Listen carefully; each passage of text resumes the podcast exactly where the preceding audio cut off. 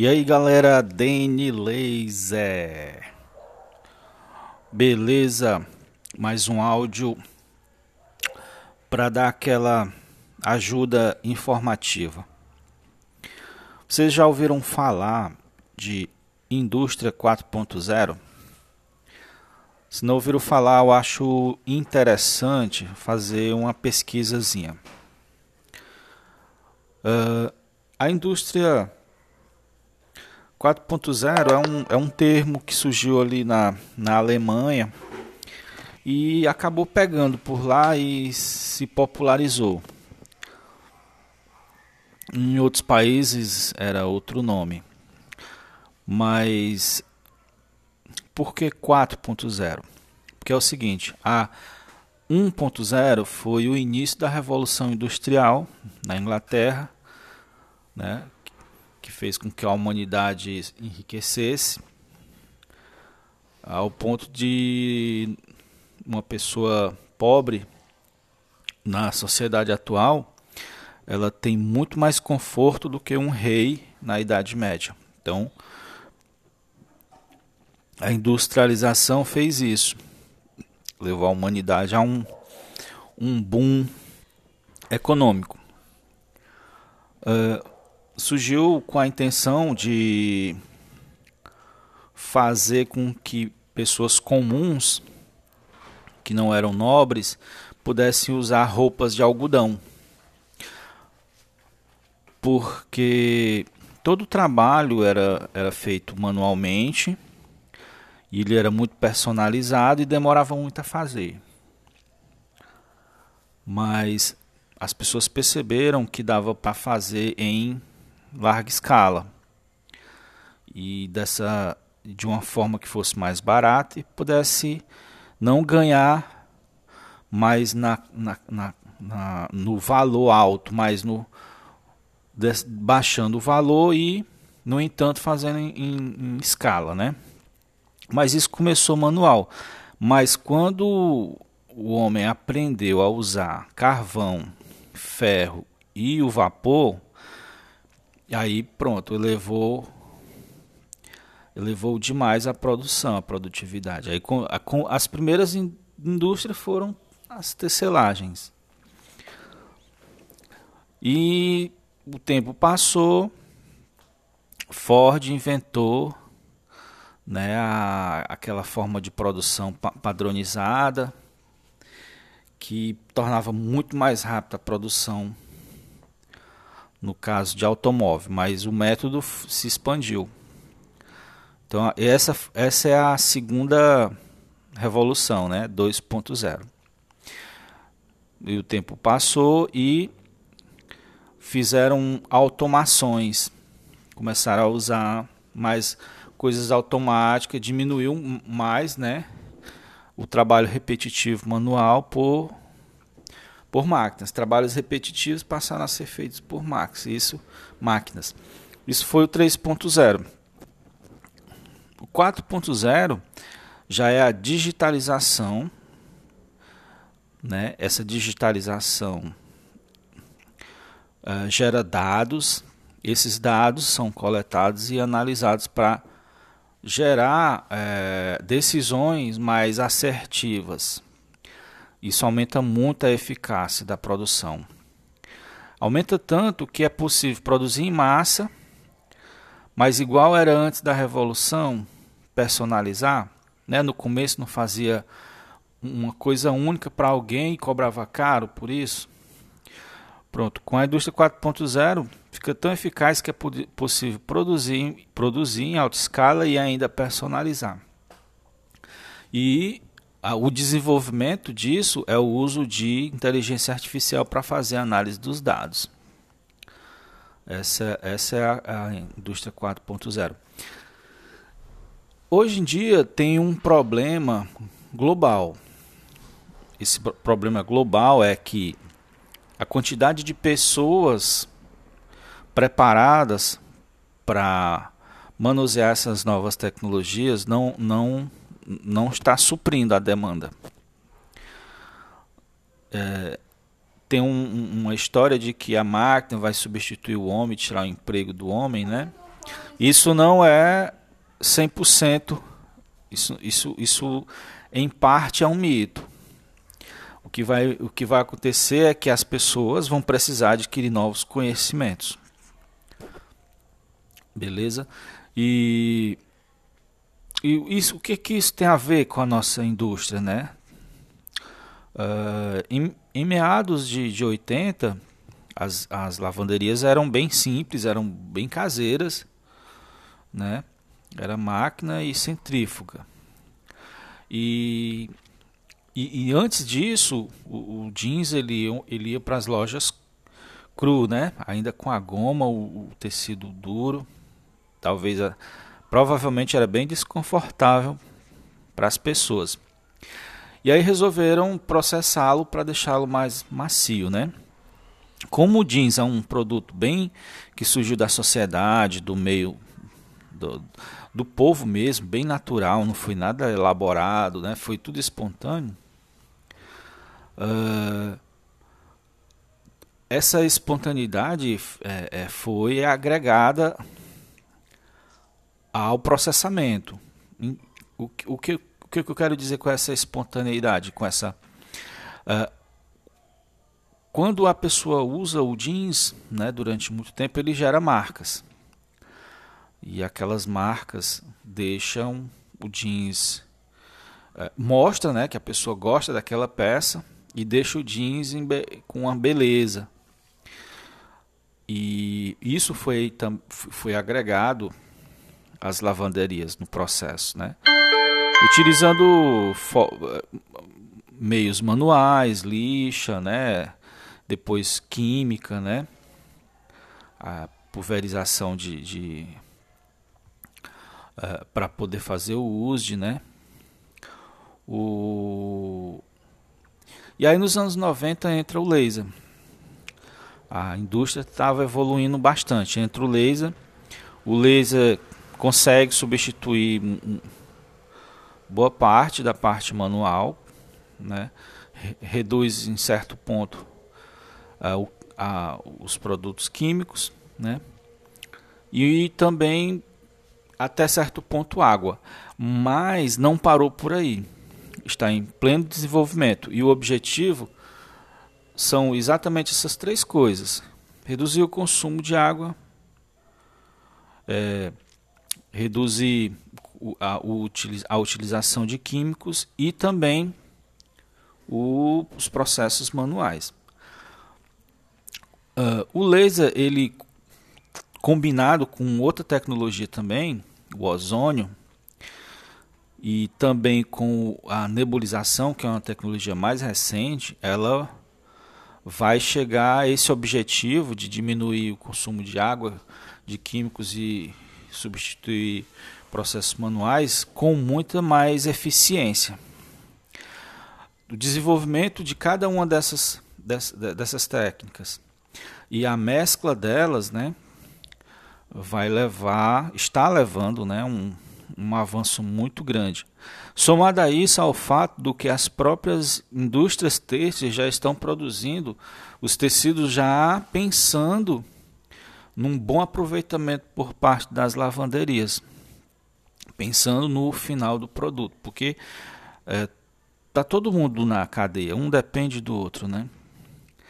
Uh, agora interessante que quando começou o uso das máquinas, uh, no, na Europa se desenvolveu de um jeito e no Brasil de outro. Na Europa, uh, as empresas que vendem máquinas, né, elas, elas se preocupavam uh, com o, o treinamento do profissional. Então, lá foi bem menos essa essa problemática, né? Muita tecnologia e pouco, e pouco profissional para para usar, para acompanhar. Uh, foi essa diferença lá foi menor. No Brasil já foi bem maior. Poucas empresas se preocuparam com isso. Lógico que quando elas vendem máquinas, elas é, treinam para operar a máquina, mas ficou esquecido uh, a questão de gerar uma criar uma geração de desenhistas certo? Não foi investido em desenhista. Uh, no mercado existe um vácuo de desenhistas existe pouquíssimos desenhistas. Isso acarreta é, problemas para as lavanderias certo?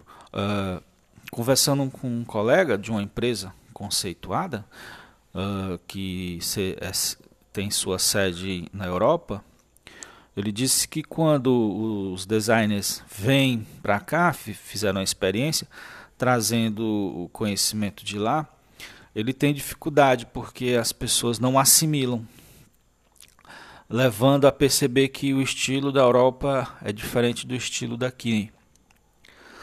Certo? Uh, tudo bem que na Europa tem o pessoal tem mais condições de ter máquinas e eles podem explorar bastante questão do design. E aqui bem menos, então já gera uma diferença, né? Aqui as, as lavanderias têm uma, duas, três, as grandes têm mais, né? E outra questão, mas tem uma questão que não é apenas é, de maquinário, é uma questão de, de meio que educacional. Faltou treinamento, faltou gerar uma, uma, uma gama de desenhistas. Né? Então, é, os poucos desenhistas que tem não, não dão conta, quando não, não querem gerar novos desenhistas, querem só vender desenhos ou resolver problemas uh, pontuais de lavanderias.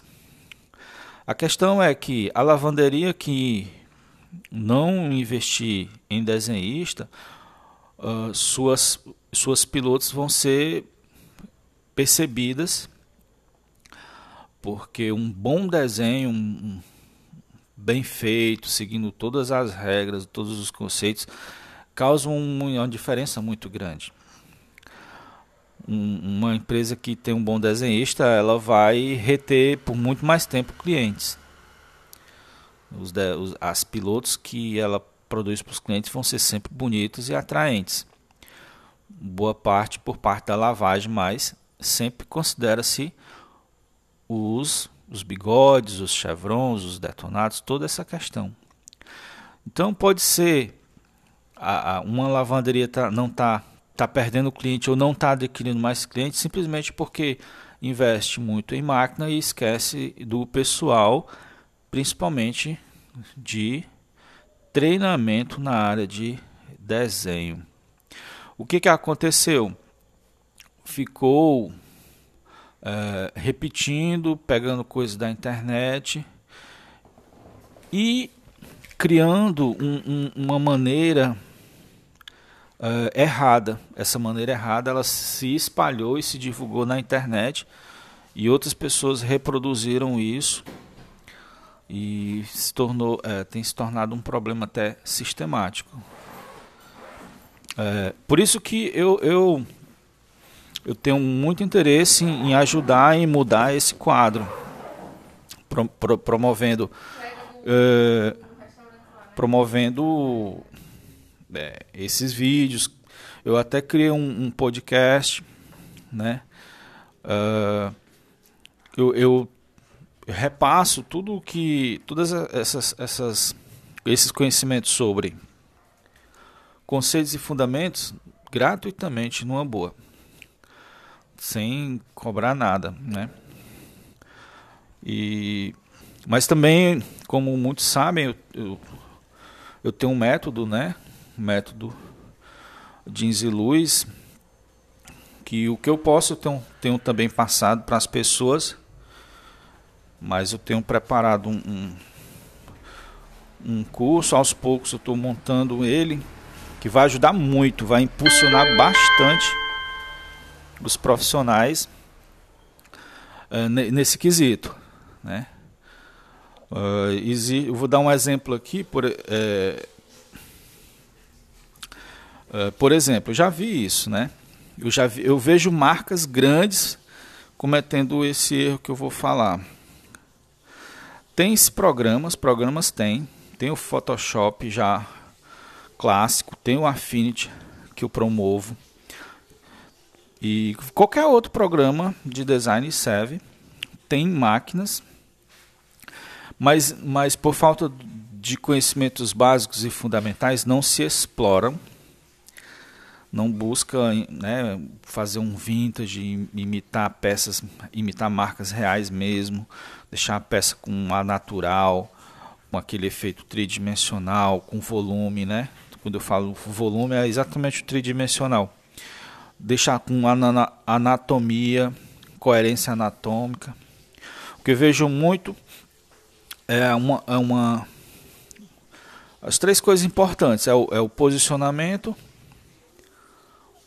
a anatomia, a coerência anatômica e o volume. É, raramente eu acho um, um, desenhista que combina os três. Às vezes a pessoa sabe onde colocar, mas é, não tem volume. Não tem aquele efeito tridimensional. É, às vezes a pessoa até, até consegue criar efeito tridimensional, mas não tem coerência anatômica. Coloca marcas onde não, não existe na, na vida real. Né? Aí o que eu vejo hoje?